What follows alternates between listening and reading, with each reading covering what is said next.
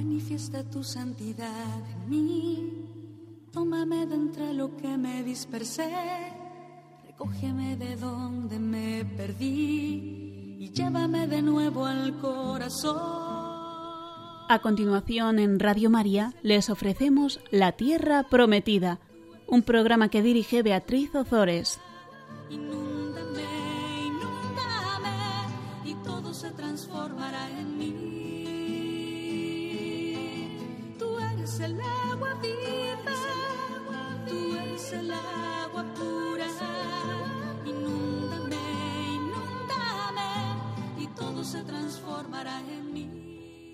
Buenas tardes, queridos oyentes de Radio María. Aquí estamos un miércoles más compartiendo con ustedes la palabra de Dios en el programa La Tierra Prometida. Buenas tardes, José Ignacio. Muy buenas tardes. Pues hoy tenemos con nosotros, tenemos dos invitados.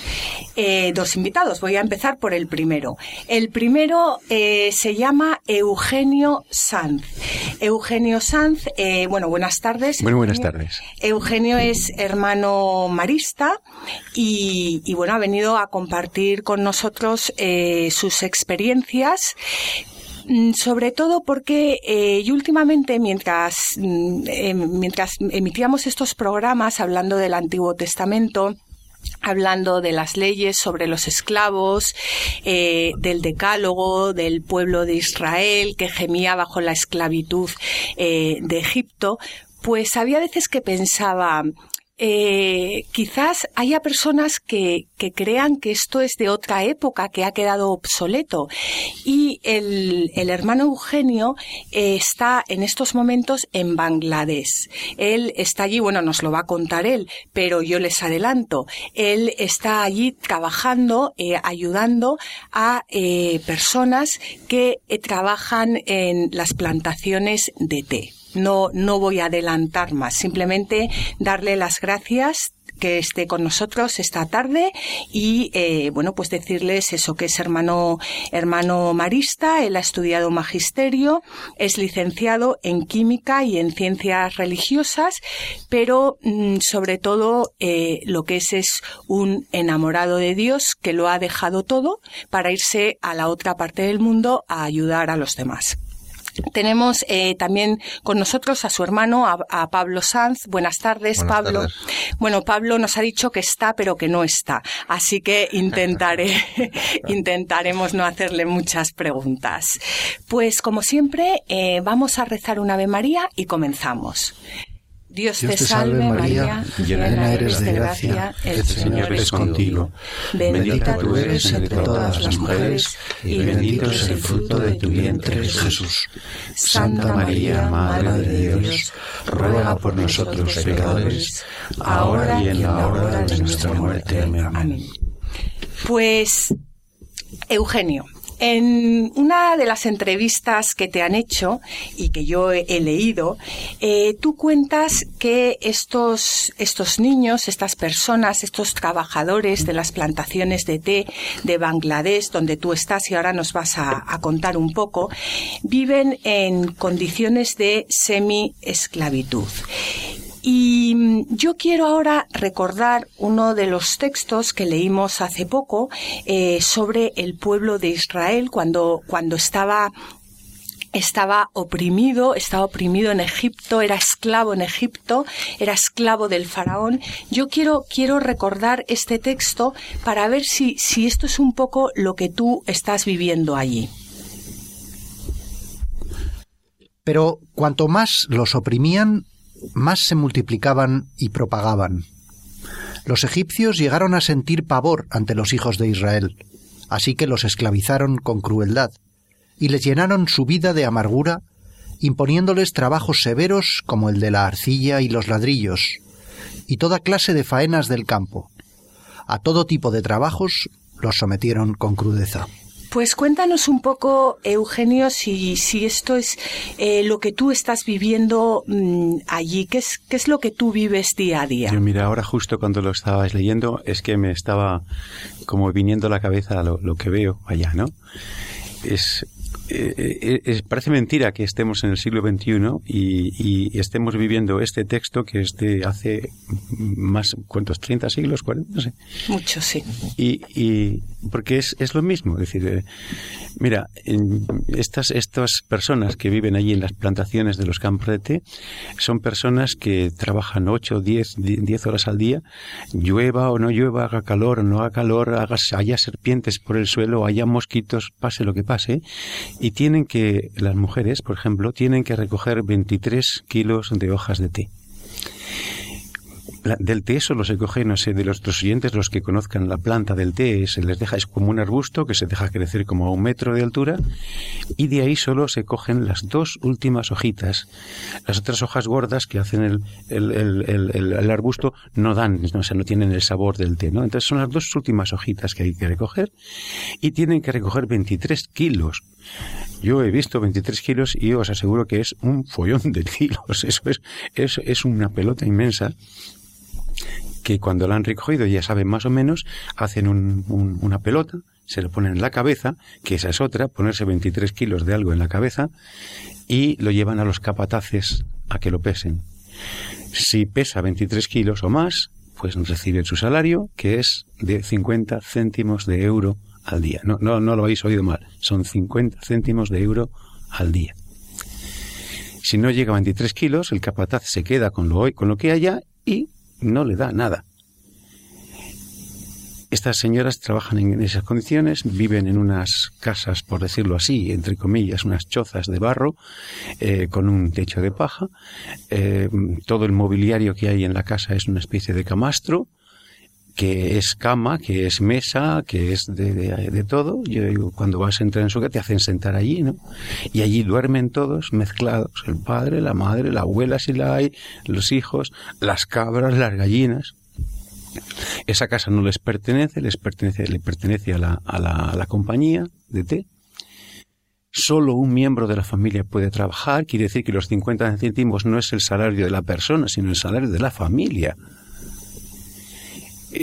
cuando esta persona o esta mujer o este hombre que trabaja en las plantaciones se, pone enfermo o ya no está capacitado para trabajar, otra persona de la familia puede tomar el, lugar, pero eh, si no lo hace, la familia es expulsada pero expulsada sin nada. Es decir, con 50 céntimos tienen que, tienen que comer, eh, tienen que incluso que comprarse los propios instrumentos de trabajo, lo, que usen, la hoz o lo que sea, lo tienen que comprar con eso. Eh, es, es una auténtica esclavitud, ¿no? Entonces, esto, este texto del Éxodo es, es tan actual en algunos sitios del mundo es tan actual donde yo vivo, ¿no? Claro, es que esto es muy importante y por eso yo tenía tanta ilusión que vinieras a este programa, porque parece que el Antiguo Testamento ha quedado obsoleto y el Antiguo Testamento, eh, lo que ocurría en el Antiguo Testamento es, la misma mm, vida del hombre y, lo tenemos hoy en día, pero pero también leíamos, leíamos otro texto que, que, vamos a leer ahora porque, porque, bueno, es realmente esperanzador. Los hijos de Israel gemían bajo la esclavitud. Clamaron y su grito desde la esclavitud llegó hasta Dios. Escuchó Dios su lamento y se acordó de su alianza con Abraham, con Isaac y con Jacob y miró Dios a los hijos de Israel y cuidó de ellos. Pues Eugenio, podemos decir que, mm, bueno, eh, como en aquel entonces eh, Dios mm, respondió, respondió a, ese, a ese gemido de los hijos de Israel bajo la esclavitud y envió a Moisés, pues podríamos decir que tú Tú, tú, eres también Moisés. Dios te, te ha enviado ahí para, para, ayudar a estas personas eh, a salir de la, de la esclavitud. Con 17 años, ya en 1973, entraste en el noviciado marista pidiendo ir de, de misionero. ¿Y tú no crees que Dios actualmente necesita personas como Moisés que ayuden a, a sacar a los hijos, a sus hijos de la esclavitud de este mundo? Lo del título de Moisés me parece un poco pretencioso, pero, pero el fondo es verdad. Es decir, eh, Dios necesita eh, nuestras manos para hacer el trabajo de sus manos, necesita nuestros pies para ser sus pies, necesita, necesita nuestro cuerpo para ser su cuerpo. Y en este sentido tienes toda la razón. Es decir, cada uno, yo creo que cada uno de nosotros estamos llamados, no invitados, llamados a a ser agentes de, de, liberación de los demás, ¿no? Y en este caso concreto que dices, pues, pues sí.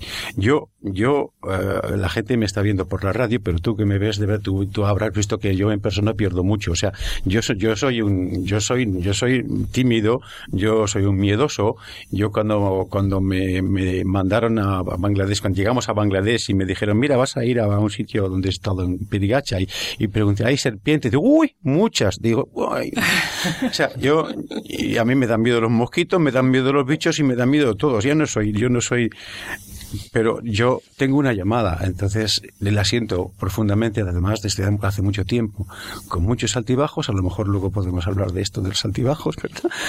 Pero, pero sí, necesitamos, Dios necesita nuestras manos. Pero eh, Eugenio, tú dices que es pretencioso lo de otro Moisés, pero es que eh, te diré que nuestros oyentes, los oyentes de Radio María que escuchan este programa, conocen la Biblia perfectamente, son unos expertos en Biblia, sobre todo en el libro del Génesis y en el libro del Éxodo, que es por donde vamos después de cinco años. Y, y, bueno, Moisés, eh, cuando, cuando Dios le pidió, como tú bien sabes, que fuera a liberar a, a su pueblo, Moisés puso todo tipo de objeciones, eh, que no sabía hablar, eh, bueno, todo tipo de objeciones. Y cuando ya no se le ocurría ninguna objeción más, que además es que Dios se enfadó ya, porque es que em, y Dios le iba solucionando todas las objeciones una a una, no te preocupes, yo pondré a tu hermano Aarón para que hable por ti, no te preocupes, yo haré tal, no te preocupes, yo haré cual. Bueno, cuando ya Dios le había solucionado todo, Moisés no se le ocurrió otra cosa mejor que decirle, Señor, yo creo que va a ser mejor que te busques a otro. Bueno, pues, pues al, al final, eh, Moisés no era, no, no era un héroe de, era, era una persona normal y corriente como, como somos todos nosotros. Eh, que, se siente, como tú bien has dicho, eh, llamado por Dios y eh, vamos a, leer ahora también un, texto eh, del, del, Éxodo. Es una conversación entre, entre Dios y Moisés que yo creo que a ti te va a sonar. Moisés respondió a Dios, ¿quién soy yo para ir al faraón y para sacar a los hijos de Israel de Egipto? Y le dijo Dios, yo estaré contigo, y esta será la señal de que yo te envío. Cuando saques al pueblo de Egipto, daréis culto a Dios en este mismo monte. Pues aquí, Eugenio, yo te voy a dejar hablar a ti, pero simplemente eh, la clave de este texto es lo que Dios le dice a Moisés y te habrá dicho a ti muchas veces y nos dice a todos nosotros, yo estaré contigo. Entonces, cuéntanos un poco eh, ¿Cómo, cómo sientes em, ese estar contigo eh, que Dios te repite en estas, en estas líneas y que estoy segura que te, que te ha repetido a lo largo de toda tu vida? Y también eh, cuéntanos eh, cuál es la finalidad, o sea, ¿por qué, por qué, cuál es la finalidad? Porque aquí dice el texto, eh, Dios le pide a Moisés que cuando saque al pueblo de Egipto eh, darán culto a Dios en este mismo monte. Tú, ¿por qué, por qué vas allí? ¿Qué, ¿Cuál es la finalidad? Por el principio, yo, yo, yo la, primera llamada que tuve, no sé si lo habréis dado ya, como lleváis tantos años de, Biblia ya dando, eh, recuerda que cuando también en el Génesis eh, eh, Dios le dice a Abraham, sal de tu tierra y vete al sitio donde yo te mostraré. No le dice ni qué sitio es, dice, sal de tu tierra y vete a donde yo te mostraré. Y yo recuerdo haber leído esta palabra siendo novicio, siendo un jovencito, siendo un pipiolo, y que sentí que esta palabra estaba clavada para mí, o sea, esta como, como una flecha, plan, esta era para mí, ¿no? Y desde entonces lo tengo metido dentro y lo seguiré metiendo seguiré, toda la vida, ¿no? Porque es, es un poco el motor que me ha sacado de aquí, ¿no? Es decir, ¿y por qué te vas de, España? ¿Y por qué te vas de, aquí? Y, y, muchas veces te aseguro que de los sitios en los que he estado eh, no sabía lo que me iba a encontrar. O sea, iba, como decía Dios, a donde yo te mostraré, ¿no? Y cuando llegas allí te encuentras que te estaba esperando estaba ahí esperando. Entonces, esto, esto que, esta lectura que acabas, este trocito que acabas de leer, ¿quién soy yo? Pero, vamos, esto me lo he dicho yo mil veces, porque como te he dicho antes, yo soy un tímido, yo soy un miedoso, yo soy, no sé si se puede decir palabrotas, yo soy un mierdecilla. O sea, eh, yo no valgo para nada. Eh, eh, y es así, ¿no? Entonces llegas a un sitio y, si abres los ojos y los oídos y escuchas y ves, te das cuenta de que, de que no estás solo, que Jesús ha ido delante, como, como le dice a los discípulos, id a Galilea que os esté esperando allí. Eso es lo que nos ha pasado, ¿no? Entonces yo he ido a Bangladesh con más miedo que vergüenza. Bueno, como éramos seis, bueno, pues más o menos el miedo del uno con el miedo del otro se compensaba, ¿no? Pero, pero esto era así. Y al llegar allí y empezar a ver y abrir los ojos y ver la gente, esta gente pobre, que no tiene nada, que son evangelios abiertos, que a lo mejor no lo han leído nunca, pero, pero que te lo están. Yo siempre suelo decir que, que yo, misionero, soy aquí el. Aquí vengo yo a enseñar, a predicar, a no sé qué, yo soy el experto, el profesional. Y cuando llegas allí te das cuenta de que no, que eso es, es al contrario. Lo que tienes que hacer es callarte, leer, mirar y en realidad te evangelizan. Los pobres evangelizan. Los pobres son evangelios vivos. Yo llevo el evangelio de la Biblia y lo leo y lo comento y, y, se lo hago ver, pero, pero ellos me lo enseñan. Yo, el obispo de Maimensin, que es donde estoy trabajando, la diócesis de Maimensin, vino de visita a nuestra parroquia y me preguntó, bueno, hermano, ¿qué estás haciendo? Y digo, mira, obispo, muy sencillo, yo les estoy enseñando ordenadores y ellos me están enseñando a vivir. O sea que, de alguna manera, de alguna manera, esto de ser enviado es como, eres como un pequeño catalizador químico, ¿no? Que vas y a lo mejor pues tu presencia hacen nacer en el corazón de otras personas lo buenísimo que llevan dentro, la, grandeza de la misericordia de Dios que está dentro de cada persona, ¿no? Esto que el Concilio Vaticano II decía, las semina verbi, o sea, las semillas del verbo que están en todos los países, en todas las culturas e incluso en todas las religiones, como a lo mejor vemos después. Claro, y tú eh, quieres que, esas semillas germinen en ellos y a la vez, claro, germinan en, en ti. En ti. Terminan en ti primero. Eugenio, ¿y cómo, cómo son ellos? O sea, ¿qué, ¿cuál es el ámbito cultural al que, al que iba a decir te enfrentas? Pero me parece que es incorrecto. Es, eh, eh, eh. ¿Cómo es ese pueblo desde el punto de vista cultural? ¿Qué, ¿Cuáles son sus tradiciones? ¿Cómo mm. reciben ellos el mensaje que vosotros les dais? Mira, ellos tienen antes, o sea, antes, Bangladesh es un, es un país fundamentalmente musulmán. Ahora bien, las gentes con las que vamos a trabajar nosotros no son musulmanes, porque este trabajo de semi-esclavo o de esclavo completo, como quieras, es un, es un trabajo para que ningún musulmán quiere trabajar. Entonces, los, eh, esto data del tiempo de la colonia británica. Los británicos fueron a buscar en, en, el resto de India, en los estados de Orisha, de Uttar Pradesh y de otros, eh, parias, gentes de la, de la casta baja, el low caste, que dicen ahí, ¿no? Entonces los trajeron prometiéndoles una tierra que emana leche y miel, que les iban a dar, iban a trabajar en unos jardines que daban hojas de oro, que les iban a dar unas casas, que les, les engañaron de la manera más vil, ¿no? Y una vez allí eh, establecieron un sistema eh, em, del que no se pueden escapar, luego hablaremos quizá más. Pero lo que me preguntas, ¿no? Esta gente que son, eh, esta gente son, son gente muy humilde, muy sencilla, de casta baja. Es decir, que aunque tú no quieras, mm, solo con tu presencia, eh, ya, ya eres una manifestación de Dios para ellos, de alguna manera, ¿no? ¿Han tenido algún tipo de formación? Eh, tienen unas escuelitas primarias, por llamarlas de alguna manera, hay unas, eh, hay unas, eh, unos saloncitos de, de, barro, todas las casas son de adobe, de barro, ¿no? Con techo de paja, y entonces hay unas maestras que no tienen ninguna formación ni pedagógica ni científica, pero toneladas de buena voluntad, ¿no? Entonces, allí van, eh, empiezan a ir los niños a los cuatro, los cinco años, y, algunos duran dos años, otros tres, otros cuatro, porque el trabajo infantil está a la orden del día por esto que te decía de que si falla la madre o falla el padre, si no va el niño a trabajar, la familia fuera, ¿no?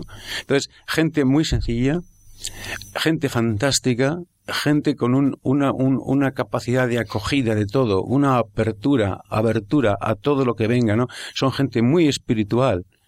O sea, allí pueden pasar las de Caín, pueden pasar todo lo que quieras. La última pregunta que a alguien se le puede ocurrir es que Dios no existe. O sea, eso es una pregunta occidental, de aquí, de, típica nuestra, ¿no? de, estos países en los que estamos. Allí a nadie se le ocurre dudar de que Dios... Bueno, es que, es que sería, sería absurdo, porque Dios es, es, está claro para ellos, ¿no?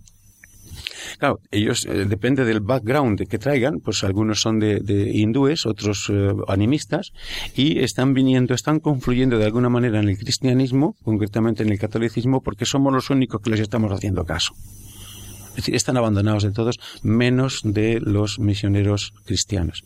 Entonces, eh, el ambiente es este, ¿no? El ambiente es un ambiente súper acogedor, son gente que a la mínima que hagas por ellos es como si les hubieras mm, tocado la lotería. O sea, en ese sentido son, son muy agradecidos, ¿no? Ahora, otra cosa es que vengas y digas, oye, eh, pues vamos a esta situación no podéis estar, eh, hay que salir de aquí, ¿no? Porque Eugenio, perdona, tú dices que para ayudar a esto, bueno, a estos niños, porque ya los padres, pues ya mm, los padres ya están ahí, hmm. pero para ayudar a estos niños es necesario alfabetizarlos eh, e instruirlos para que para que puedan salir de ahí. La educación es la única salida que tienen, no tienen otra. Entonces, claro, esa la primera dificultad con la que nos vamos a encontrar aparte del dinero, los ladrillos y tal cual para construir una escuela para ellos, la primera dificultad es la, es la familia misma, ¿no? Porque claro, ellos dicen, si tú te llevas a mis hijos, el día que yo caiga enferma, nos echan. Entonces va a haber que negociar. Si, tienen cuatro hijos, va a decir, danos dos y quédate con dos. Este es un trabajo de largo, largo alcance. ¿eh? Entonces, eh, eh, en ese sentido, pues, pues habrá que, que, dialogar mucho con ellos, convencerles mucho de ellos de que la educación es lo que puede sacarles un día de ahí. Bueno, eh, hablábamos también antes eh, que, aquí nos hemos quedado un poco a medias. el texto que leímos decía, cuando saques al pueblo de Egipto, o sea, se entiende eh, de Egipto de la esclavitud, daréis culto a Dios en este mismo monte. Y entonces yo te, te preguntaba, pero nos hemos liado y te he hecho demasiadas preguntas a la vez, ¿cuál era el objetivo final? Porque tú, tú estás dando tu vida por esto, pero estás dando tu vida eh, estás dando tu vida por estas personas, estás dando tu vida por Dios y, y tú qué, o sea, tú qué ves a largo plazo. ¿Cuál es el objetivo? ¿Por qué quieres ayudar a que estos niños salgan de la esclavitud? La razón última es que somos todos hijos de Dios y hermanos. Y entonces, en una familia en la que somos todos hermanos, no puede haber las desigualdades que hay, ¿no? Es, es indigno, es, es algo que clama al cielo. Entonces, nuestra, nuestra inquietud y la de, pues me imagino que la de todos los misioneros del mundo, es, es la dignidad de estas personas. Pero no es un filantropismo barato horizontal, si quieres. Es decir, eh, eh, porque es que, es que el, es que Dios está en ellos. O sea, aquí no hay eh, eh, hacer algo por esta gente es hacer algo por. Si lo ha dicho Jesús mismo, el que el que le dio un trocito de pan a este me lo está dando a mí, ¿no? Aquí no hay aquí no hay esta diferencia que algunos quieren hacer, no sé, de que de que pues, ayudar a las personas es una cosa y la religión es que es lo mismo. Pero sí es que es lo mismo. O sea, ayudar a, uno de estos es es hacer viva y real la presencia de Dios entre ellos, ¿no? Y es la forma de dignificar. Dignificar a una, a una persona es que es hacerla más hijo de Dios, más hermano mío. Eso es. Bueno, vamos a, vamos a hacer una, una pequeña pausa, pero antes yo eh, quería hacerle una pregunta a Pablo. ¿Qué se siente siendo hermano de un misionero? Pues no lo sé, ¿y qué quieres que te diga? A mí, a mí me tiene admirado yo mm, le tengo mm, lo más alto de lo más alto de lo más alto, porque es una cosa que yo no entiendo. Yo no valdría para esta, igual que mucha otra gente no valdría. Ahí estamos cada uno para lo nuestro, ¿no? Pero a mí me admira, porque además todo lo que toca lo hace bien. Pues esto sí que es un hermano. Yo quiero tener hermanos como tú. Vamos a hacer una pequeña pausa y continuamos.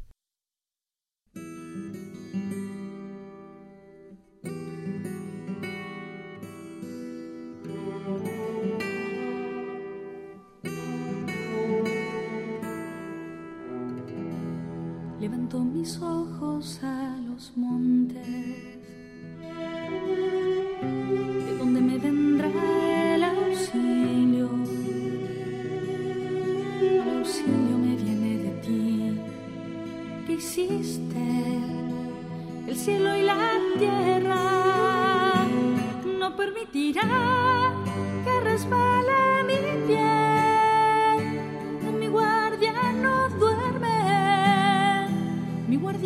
No duerme, no permitirá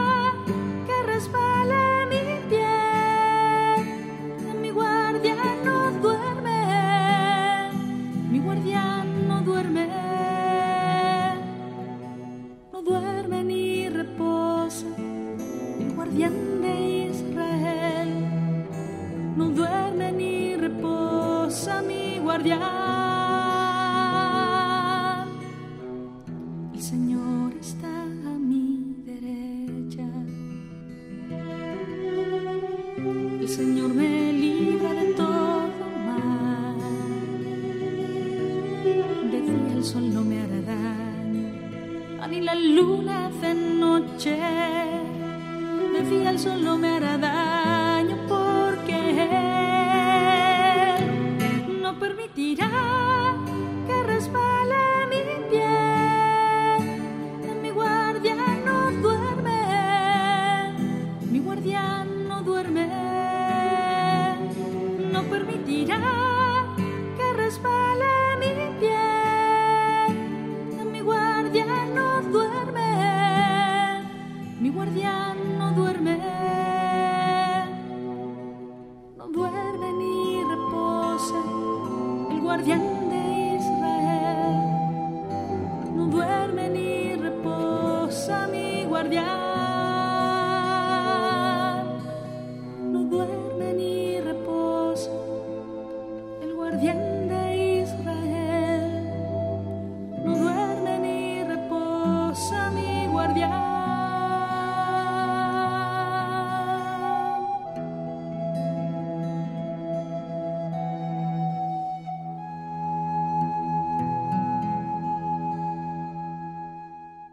Les recordamos, queridos oyentes, que estamos en el programa La Tierra Prometida. Estábamos compartiendo las experiencias de Eugenio Sanz, hermano marista, que está actualmente, bueno, actualmente está aquí en Madrid grabando con nosotros, pero está en Bangladesh ayudando a las personas que trabajan en las plantaciones de té. Estábamos comentando cómo era el, trabajo que se hace allí, eh, cómo, cómo él acabó allí. Y yo quería dar un pequeño salto y porque él, eh, Eugenio, tú estuviste eh, también en Ruanda. Eh, dices, dices que en una entrevista que hiciste, dices que eh, fuiste a ayudar a los supervivientes, a los supervivientes del genocidio que hubo hace unos años, que me imagino que todos ustedes recordarán, y a cubrir el hueco de los hermanos eh, asesinados donde murieron eh, 8.000, eh, más de, perdón, más de 800.000 eh, víctimas y eh, murieron algunos hermanos maristas tuyos. Bueno, mm, yo quería que nos contaras un poco por qué Ruanda, Bangladesh, todos los, los destinos donde tú vas, realmente se puede decir que, que bueno, que tú estás no, no solo dispuesto a dar tu vida, sino dando tu vida porque ya has vivido la, muerte de cerca. Sí, la, experiencia de Ruanda fue una experiencia muy cercana a la muerte ajena, no, a la mía, ¿no? Eh, eh, en realidad fuimos, eh, el superior general nuestro pidió voluntarios para ir a ayudar a, Ruanda cuando pasó aquello y levantamos la mano unos cuantos y seleccionó a ocho. Cuatro nos mandó dentro del país, a Ruanda, a las escuelas que teníamos cuatro fueron a trabajar con los, eh, las personas que estaban en los campos de refugiados. Estos cuatro que fueron a trabajar en los campos de refugiados, a su vez les asesinaron. No sé si os acordáis de hace el año 97, los cuatro hermanos, aquellos, eh, Servando, Julio, Fernando, que, fueron asesinados en el campo de Bugón. O sea que si el superior general se hubiera equivocado, me hubiera mandado a mí para ahora no estaríamos haciendo la entrevista, ¿no? Yo, tuve la suerte o la desgracia de, de caer en el, en el lado de Ruanda y allí lo que me encontré fue una sociedad completamente traumatizada. Traumatizada por, porque todos habían, tenían muertos en la familia. Eh, teníamos un, internado, un colegio e internado de 800 y de los 800, echando mucho, mucho, a lo mejor había 50 que puedes decir personas normales. Normales en el sentido de que tuviesen una familia con un padre, una madre y unos hermanos y unos medios más o menos normales para vivir. Todo el mundo, el que no eh, teníamos hijos, eh, soldados, niños soldados, que habían sido niños soldados, es decir, que habían estado tirando tiros y que habían matado a gente. Teníamos chicos que ellos mismos habían participado en las matanzas con los famosos machetes y los palos con púas y tal. Teníamos chicas que habían sido violadas, teníamos chicos que habían estado en campos de refugiados, teníamos eh, simplemente indigentes que no tenían dónde quedarse muertos. Es decir, allí no había nadie, nadie en, que podíamos calificar como medio normal, incluidos nuestros hermanos maristas, porque todos habían perdido familiares, algunos de ellos habían tenido que escapar, algunos les habían matado, eh, algunos tenían, tenían cicatrices en los brazos, en las piernas, que les habían dado con el machete, pero no habían muerto. Era una situación increíble, indescriptible, ¿no? Eugenio, mira, perdona que te, que te corte, porque a medida es que, me enrollo mucho. No, no, no, no, no, no, pero a medida que estás contando esto, a mí me venía la siguiente pregunta a la cabeza. ¿Cómo, ¿Cómo hablas tú de Dios a todas estas personas eh, que, que, que, han sufrido tanto? Porque me imagino que te preguntarán, lo primero que te preguntarán, bueno, o a lo mejor esto es una pregunta del mundo occidental y allí no, pero es cómo Dios permite estas cosas. O sea, ¿cómo, cómo llevas tú allí la misericordia de Dios? ¿Cómo hablas de Dios? ¿Cómo les dices que Dios está con ellos, que Dios les ayuda, que Dios les ama? Eh, la forma de decírselo no era con palabras, porque no había palabras en esos momentos. En esos momentos lo que había era que mostrar la bondad de Dios a través de tu persona. Eh, em, o sea, yo fui allí y, y, cuando ves eso, cuando ves el paisaje que hay, o sea, la gente con la que estás, allí lo único que queda es ser tú la presencia de Dios y la sonrisa de Dios y la bondad de Dios para estas personas, de manera que puedan verlo reflejado de alguna manera en ti. Y eso fue de alguna manera lo que intentamos, no, lo conseguimos, pero o lo conseguimos a medias, no sé. Pero, pero eso fue lo que intentamos. Es decir, que había un chico que, que, que estaba traumatizadísimo por, por, pues porque eh, había visto morir delante de sus narices a su hermana y a su madre después de que las habían violado y no sé qué, no sé cuántos. Bueno, pues si tú a este chico le sonríes, le coges del hombro, le ayudas a estudiar, le escuchas cuando viene. Muchas veces venían y nada más que se sentaban a tu lado. Yo estaba en un despacho, se sentaban, ¿me puedo sentar? Sí. Y se sentaban. Y yo seguía con lo mío, con lo que estoy haciendo, esperando. A ver, y a lo mejor se estaba un cuarto de hora, no decía nada, nada más que se cogía así de tu bracito, y al cabo de un cuarto de hora, bueno, ya me voy.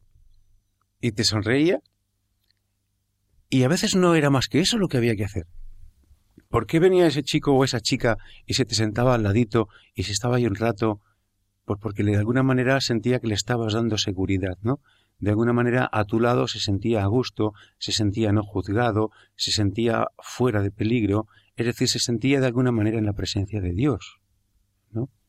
Entonces, nuestra labor en Ruanda, aparte de, de las clases y de, y de, era ser una presencia amable, una presencia sonriente, una presencia comprensiva, una presencia oyente, escuchante, de manera que todos estos niños, sobre todo los jóvenes, se sintiesen de nuevo eh, queridos, apreciados, valorados, que en el fondo eso es ser hijo de Dios, ¿no? O sea, es ser templos vivos, ser sagrarios vivientes, llevar a Dios allí para, para, mm, para que Dios pueda. Yo ahora con estas cosas que hay de Facebook y de todo esto, que yo tengo mi cuenta y todo esto, y tengo antiguos alumnos, chicos y chicas que yo he tenido allí en Ruanda, y que después de, yo qué sé, 10 años, 15 años que estuve aquí, estaba, que terminé, que los vi a ellos o que los tuve de alumnos, me escriben unas cosas, me dicen, porque tú hiciste esto y esto, esto. Y yo digo, pues, pues lo que me están diciendo es, tú me escuchaste, tú nos pusiste buena cara, tú nos, eh, nos, nos, nos, cogías del hombro, íbamos andando cinco metros y yo me sentía en la gloria cuando hacíamos esto. O sea, esto es, esto es ser presencia de Dios, ¿no? Luego llega el momento de hablar también, ¿no? Y de leer el Evangelio y de leer eh, eh, el, el, mm, perdonar 70 veces, 70 veces 7, pero esto hay que saber decirlo en el momento en el que es apropiado decirlo, es decir, esto hay que esperar un poquito, ¿no? Porque somos humanos, ¿no? Quizás sea esto lo que hemos perdido, ¿no? En Occidente, con tanto progreso, con tanta técnica, con tanto no tenemos tiempo para escuchar a los demás, no tenemos tiempo mm. para ser realmente templos de Dios y para... Y sin embargo es la necesidad inmensa. Yo, yo, yo, yo veo la, la gente aquí, en el fondo, somos todos iguales. Con más dinero, con menos, la naturaleza humana es la misma. Y lo que la, lo que la persona necesita es ser amada. Y es la primera necesidad y no tiene otra. O sea, cuando esa necesidad está cubierta, las otras pasan un poco como a segundo plano. No voy a decir yo que, sea exclusiva, ¿no? Pero, pero es lo primero. Porque el, el, sentirte querido hace que tú también te quieras, la autoestima, que en el fondo eh, autoestima es querer a Dios dentro de tu corazón, ¿no? Claro, porque yo creo que también hemos confundido mucho lo que es el amor, porque al final el amor solo hay un amor, que es el amor de Dios con mayúscula, y tenemos muchos sucedáneos hoy en día, pero cuando alguien nos muestra lo que es realmente el amor de Dios y nos enseña a cogerlo en el corazón, pues ahí se cambian, se cambian muchas vidas. Estabas comentando antes, Eugenio, que tuviste, eh, bueno, que tú podías haber sido una de esas eh, personas que, que, mataron, que asesinaron, y has dicho por, por suerte o por desgracia. Bueno, eso es el, el, el martirio. Tenemos aquí un punto que yo querría leer del Catecismo de la Iglesia, el punto 2473, que habla eh, del, del, martirio, el que tú has tenido, has tenido, has visto, has visto de cerca. El martirio es el supremo testimonio de la verdad de la fe. Designa un testimonio que llega hasta la muerte. El mártir da testimonio de Cristo, muerto y resucitado al cual está unido por la caridad.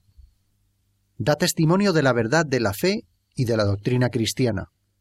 Soporta la muerte mediante un acto de fortaleza.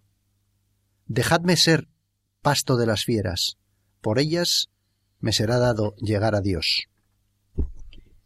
Pues mm, qué maravilla, ¿verdad? Ser mártir, sobre todo si pasa todo rápido y uno no se entera, porque Mira, estos cuatro hermanos que, murieron en Ruanda, eh, eh, tenemos, tenemos los escritos últimos suyos, tenemos alguna conversación telefónica grabada precisamente el día que, que murieron, ¿no? Y ellos lo veían venir. Es decir, hubo un momento que que todos los refugiados del, del campo eh, huyeron porque sabían que venían las tropas enemigas y allí los primeros que desaparecieron fueron las ONGs, las agencias humanitarias, la ONU, y esos son los primeros que, que cuando ves desaparecer a esos, mal asunto. Quiere decir que las cosas vienen mal dadas. Y los últimos que se fueron, los, bueno, que no, que no se fueron, los misioneros. Los misioneros son los primeros que llegan y los últimos que se van porque de alguna manera eh, eh, su compromiso no es un compromiso con, con, con una agencia, con una, con, no sé, con una organización, es un compromiso personal con Dios, ¿no? De alguna manera. Nuestros hermanos se quedaron sabiendo lo que podía pasar, sabiendo que había 85 o 90% de posibilidades de que eso pasara y decidieron quedarse. Si me haces a mí la pregunta, de me pondrías en un aprieto muy fuerte. Tú hubieras hecho eso. Jolines, no sé, no lo sé. A lo mejor sí, a lo mejor no, a lo mejor hubiera salido corriendo. Estos hermanos Bueno, el martirio es una gracia de Dios. Pues Dios te hubiera dado Pero hace falta responder a ella. Yo, yo no sé, yo, yo, yo, no, yo, no, yo no soy una persona valiente, como te he dicho ya varias veces hoy, ¿no? Pero estos hermanos nuestros decidieron, ¿eh? Se reunieron, eh, sabemos qué pasa, sabemos quién viene, sabemos qué puede pasar, y dijeron, nos quedamos con esta gente. A estos hemos venido, aquí nos quedamos. Y había con ellos un, dos sacerdotes, les dieron el coche de la comunidad porque los sacerdotes decían que nos vamos, que nos van a matar, que no sé qué, no sé cuánto. Y les dijeron, tomad el, un Land Rover que, había, que tenían, tomadlo y marcharos. Y los sacerdotes cogieron el Land Rover y se marcharon, y los hermanos se quedaron. Y a los dos días volvieron los sacerdotes con el Land Rover a ver qué había pasado, y claro, se encontraron lo que, lo que ellos sabían que iba a pasar, que los hermanos les habían matado. ¿Los sacerdotes eran también maristas? No, eran sacerdotes eh, diocesanos. Que, pues a mí eh, que, está, está mal tener envidia, pero a mí cuando cuentas esas cosas me da envidia. Digo, ay, ojalá yo fuera capaz de hacer eso. Me da una envidia tremenda porque eh, pues esos hermanos tuyos es, es que es que no, no, no pasan por el purgatorio, o sea, se fueron directamente al cielo. Es que eso es lo que tiene el martirio, es que es una maravilla, es que es, es la puerta grande para entrar en el cielo. Y en el fondo es lo que deberíamos pedir todos los cristianos. ¿Qué quiere ser de mayor? ¿Mártir? Pero que, que, que, quede bien claro que el mártir es el que más ama la vida, ¿eh? Por supuesto, aquí no, no, estamos hablando de kamikazes, ni de suicidas, ni de nada. Estamos, estamos hablando de gente que ama la vida, que adora la vida, a la que la vida le parece la cosa más maravillosa del mundo, pero que hay cosas en este mundo que están por encima de, de eso, ¿no? Sí, o sea, el mártir es el que, el que cumple el primer mandamiento eh, amarás a Dios sobre todas las pues cosas y pues Dios es el amor de su vida y, y, ni siquiera la muerte le asusta, es dar testimonio hasta el final. Pues sí. Por eso me dan tanta envidia. y también quería comentar, Eugenio, porque hace poco eh, José Ignacio y yo hablábamos eh, del decálogo. Y claro, no me voy a parar en todos, en, en, los, en los diez mandamientos, pero sí quería eh, pararme un momento en el mandamiento de no robarás. Porque veíamos cómo este mandamiento abarca toda apropiación injusta de bienes ajenos. Y y es muy fácil, es muy fácil cerrar los ojos, eh, sobre todo los que vivimos aquí, a todas estas cosas que están ocurriendo. Porque es verdad que aquí nos preocupamos siempre de que si mis hijos, o sea, si mi hijo o mis hijos eh, hablan inglés, qué carrera van a estudiar, eh, que no le da la media, em, que bueno, pues las preocupaciones que tenemos los padres en, en, Occidente. Y es muy fácil eh, cerrar los ojos a, pues a todo esto que tú, que tú estás viendo, pero que existe. Em, y es muy fácil decir, pues yo pues yo no hago nada, porque yo, pues yo no les he hecho nada y yo no les estoy robando, porque ellos tienen su vida allí y yo tengo mi vida aquí. Pero eh, las cosas no son así. Muchas veces cerramos los ojos y no, no es que tengamos que dejar todo como has hecho tú para irnos allí, porque Dios no pide lo mismo a todos, pero si abriésemos un poquito los ojos y si de verdad eh, no solo pensáramos en la educación de nuestros hijos, sino en la educación de, de todos los hijos de, de, del mundo, pues veríamos que a estos niños les estamos, les estamos robando, entre otras cosas, su juventud. Y es muy fácil echar siempre las culpas a los demás. Entonces yo te quiero preguntar, porque cuando esto se ve y uno se arrepiente y dice, Señor, ¿qué puedo hacer yo para ayudar desde, desde donde yo estoy? Em, este, o sea, ¿cómo, ¿cómo se puede reparar esto? Nosotros que vivimos en, en Occidente, ¿cómo podemos reparar este pecado de, de, de, o esta ofensa a Dios de cerrar tantas veces los ojos a, a estas cosas. Yo, yo, si no te importa, que, me gustaría primero describirte un, poco la situación, ¿no? Porque cuando decimos no robarás, pues es eh, hay el ladronzuelo que roba no sé qué, ¿no? En la Bangladesh hay mucho de esto, uno que te roba o que no te devuelve bien, no, te dan la vuelta de lo que te has comprado o que te cobran más, o eso, pero no. Yo me gustaría ir más a, una cosa más seria. Yo he venido he venido a España y el primer día me acuerdo que llegué, fui con mi hermano a unos grandes almacenes y pues, queríamos comprar, no sé qué, y subimos las escaleras mecánicas estas que hay y al llegar a la planta de ropa de caballero, pues dije, espera, vamos a ver. Y me fui al primer pantalón que encontré y miré la etiqueta y ponía Made in Bangladesh. Ya estamos. El, el pantalón valía 30 euros. Mi hermano me dijo que no era caro. Bueno, yo sé que ese pantalón ha costado hacerlo menos de un euro. El coste real de hacer ese pantalón ha sido menos de un euro. Yo sé también que el, el, propietario de la fábrica textil de Bangladesh lo ha vendido por cinco a, la, empresa española o americana o la que sea, ¿no? o canadiense. Le ha costado menos de uno, lo ha vendido por cinco. Pero el español me lo está vendiendo a mí por 30.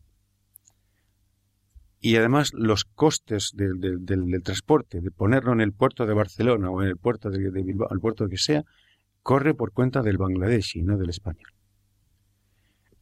Si esto no es robar, a mí que me lo cuenten. O sea, esto es una cosa muy seria, ¿no? Esto no, no, robar no es solo el que roba del bolsillo de otro una cosita o el que roba un banco incluso, ¿no?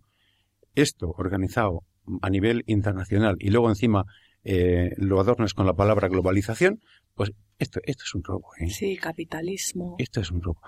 Y, y, esto, esto, de alguna manera, es, es, contra lo que está clamando el Papa Francisco. Desde que, ha, desde que ha entrado, no ha parado de hablar de estas cosas. Cuando hace unos meses se cayó, no sé si os acordáis, se desplomó un edificio en Bangladesh de 10 plantas, que eran fábricas textiles, además. Murieron más de mil personas allí dentro, ¿no? el Papa pues alzó su voz, eh, incluso dijo que, aquellos trabajadores eran esclavos, estaban en, situaciones de esclavitud, porque cobraban 39, el equivalente a 39 euros al mes. yo cobro 30, yo por mi trabajo cobro 30, y los trabajadores del té no llegan a 1.500, o sea, a, a, 105, a 15 euros al mes. O sea, hay una situación estructural, si quieres, ¿no? con la que estamos. Entonces, me dices, ¿cómo podemos reparar este pecado? Yo creo que, que hay cosas que podemos hacer personalmente, ¿no? Que cada uno se puede sentir personalmente eh, llamado a hacer. Tú aquí, yo aquí, yo, allá y tal, ¿no? Pero aquí hay una labor de, sociedad. O sea, esto es, esto es más grande que, que la labor que un misionero perdido puede hacer. Esto es una labor de política, de alguna manera, en el sentido bueno de la palabra política, ¿no? de, establecer políticas eh, humanas, de establecer políticas que no institucionalicen el, robo eh, y que encima nos parezca bien. Mm. Que es un poco lo que, bueno, un poco, un poco mucho lo que en definitiva eh, vino, vino a hacer Jesucristo aquí, ¿no? A enseñarnos cómo cómo hacer todo esto, porque todo, eh, bueno, estamos llegando casi al final del programa y es que me muero de pena porque seguiría aquí hablando contigo ocho horas más, em, pero, pero que es un poco, si continuamos viviendo en el Antiguo Testamento, o sea, el Antiguo Testamento está totalmente vigente y Jesucristo vino a, explicarnos eh, en, qué, en qué consistía su, su amor, en qué, en qué, en qué consistía amar a Dios sobre todas las cosas y al prójimo como a uno mismo y parece que no nos terminamos de, enterar, ¿verdad? Sí. Eh, eh, eh, o sea, aquí hay una cosa clara y es que el mundo eh, eh, tiene que mejorar. El mundo está caminando hacia el punto alfa que decía Teilhard de Chardin, ¿no? Y, todos, entre todos, tenemos que hacerlo de alguna manera.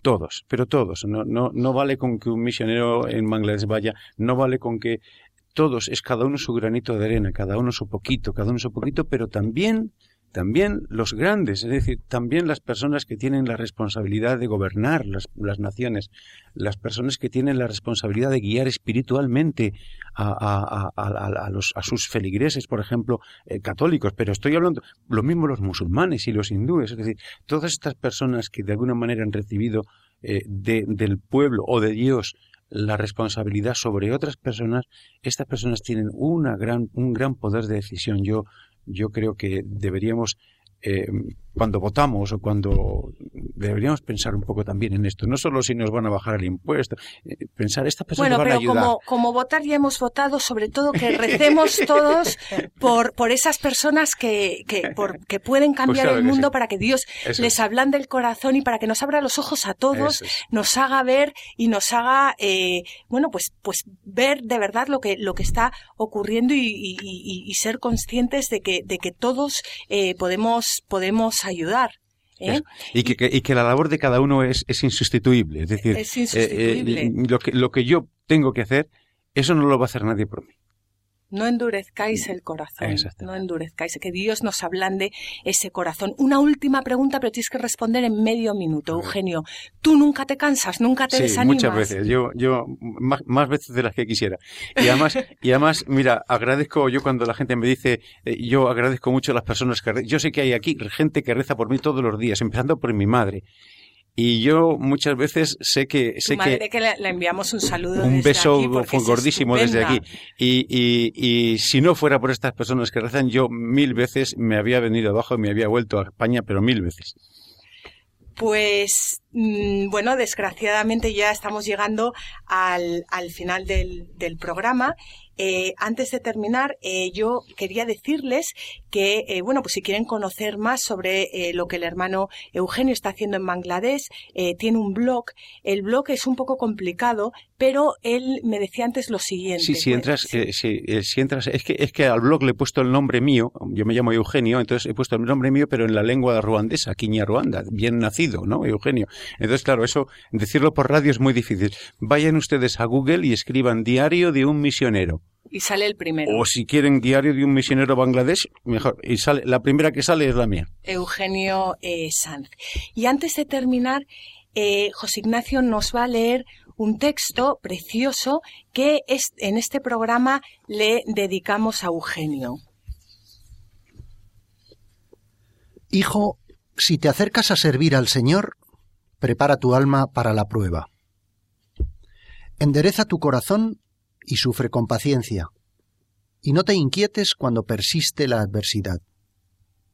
Únete a Él y no te separes, para que seas enaltecido al final de tu vida. Todo lo que te sobrevenga, acéptalo.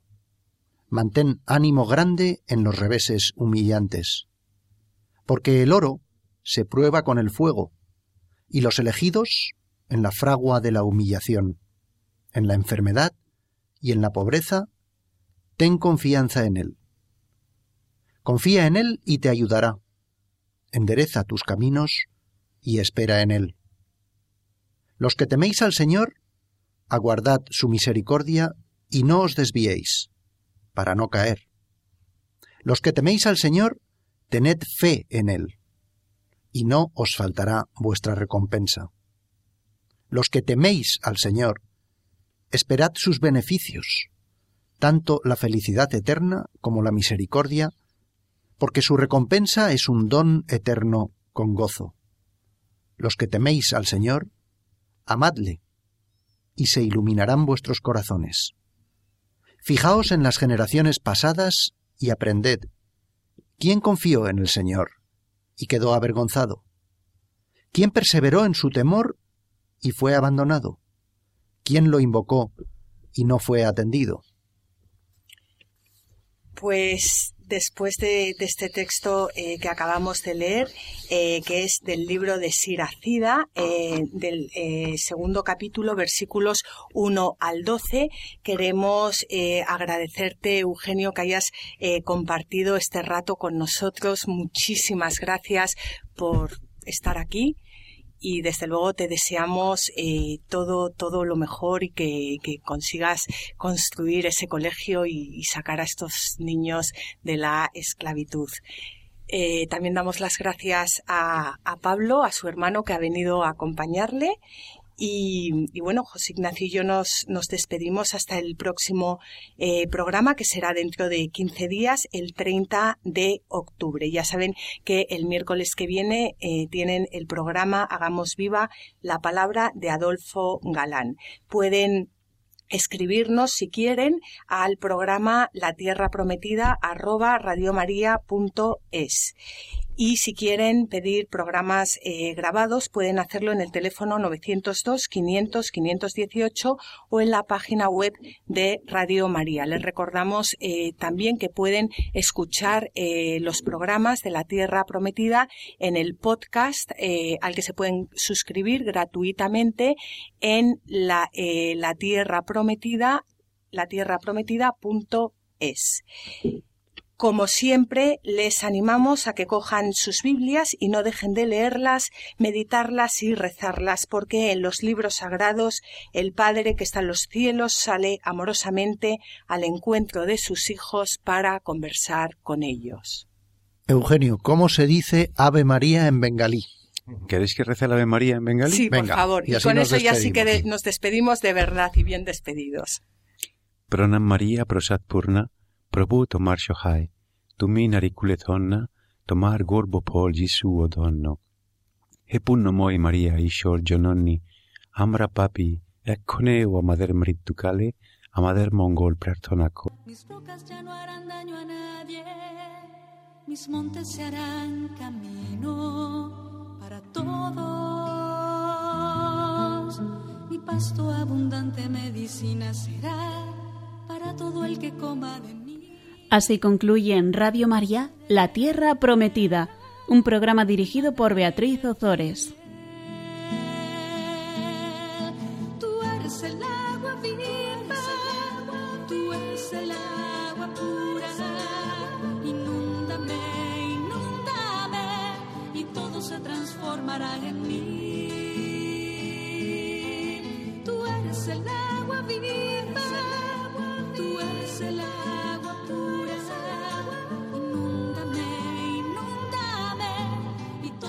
transformará en mí.